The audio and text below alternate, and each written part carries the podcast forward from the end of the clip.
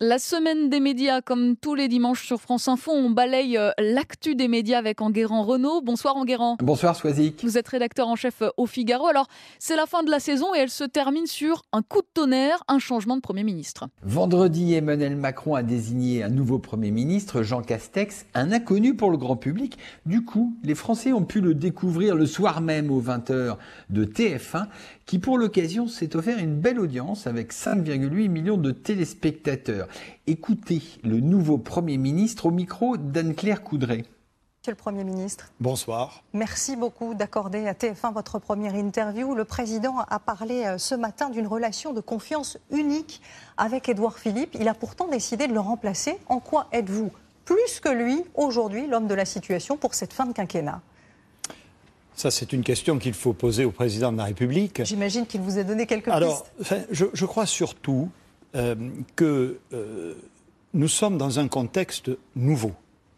Je pense que euh, les Françaises et Français viennent de traverser une période très difficile, comme l'Europe et le monde du reste, qui n'est pas terminée, qui est une crise sanitaire sans précédent.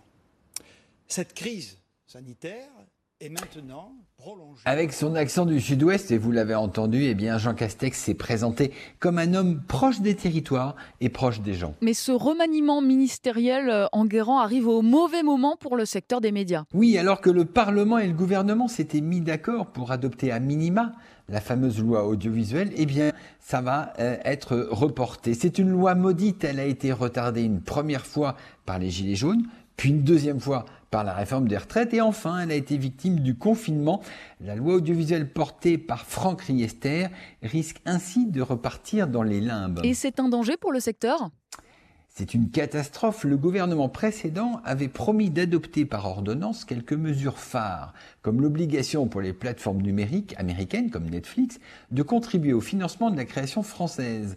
Mais elle avait aussi proposé l'autorisation donnée aux chaînes de télévision de faire de la publicité ciblée ou de diffuser des films le mercredi et le samedi, jour jusqu'à présent interdit de cinéma à la télévision. De plus, le Parlement devait voter des mesures d'aide aux télés et à la presse, avec toute une série de crédits d'impôt. Toutes ces mesures vont-elles être adoptées ou reportées au calendrier grec On ne sait pas. Alors, Enguerrand est le 5 juillet aujourd'hui, c'est l'été, c'est l'heure des bilans. Qu'est-ce qui a marqué cette saison? Eh bien, la saison 2019-2020 a été compliquée pour tous les médias. Après une rentrée plutôt bonne, eh bien, le climat économique et social s'est très vite détérioré. Cette saison a vu la plus grande grève de l'histoire de Radio France avec 63 jours de conflit social contre le plan d'économie proposé par la direction. Elle a vu également la première grève chez BFM TV, la chaîne d'information appartenant à un groupe Altis Media jusqu'à présent très dynamique. Et ceci explique que la crise de Covid a mis à mal tous les médias radio, télé et journaux. Nous en avons abondamment parlé et malheureusement, la situation ne devrait pas s'arranger à la rentrée. Et comme chaque année en Garant, il y a eu des feuilletons. Et oui, le plus passionnant, le plus fou des feuilletons a été incontestablement le feuilleton Lagardère. Tout s'est joué pendant la crise du Covid. Un fonds d'investissement, Amber Capital, avait décidé fin au règne d'Arnaud Lagardère et ce dernier ne s'est pas laissé faire et a fait appel à tous les plus grands noms de l'industrie française.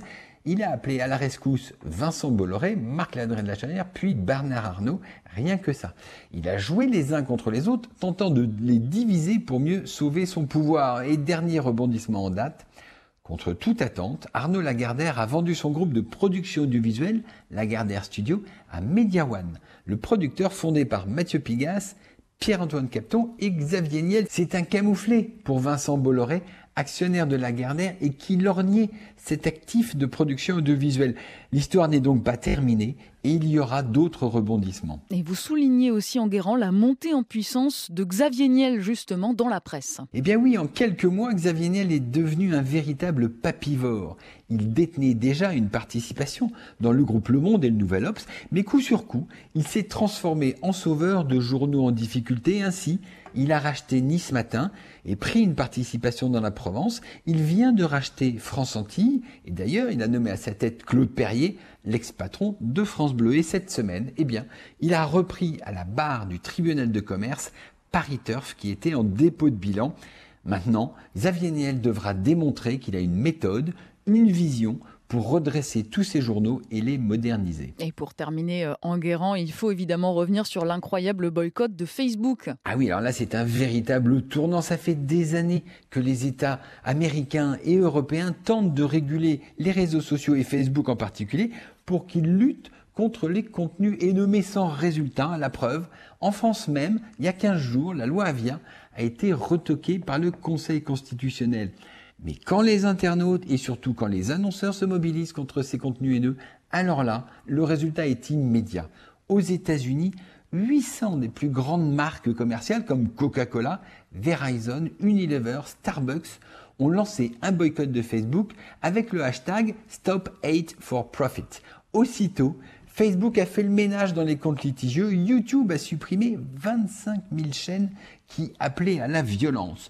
Eh bien, le grand ménage a commencé dans les réseaux sociaux et c'est très bien ainsi. Merci beaucoup, Enguerrand Renault. Merci, Soisic. Rédacteur en chef au Figaro pour cette dernière de la semaine des médias que vous pouvez retrouver évidemment en podcast sur franceinfo.fr. Bel été à vous. Merci, bel été.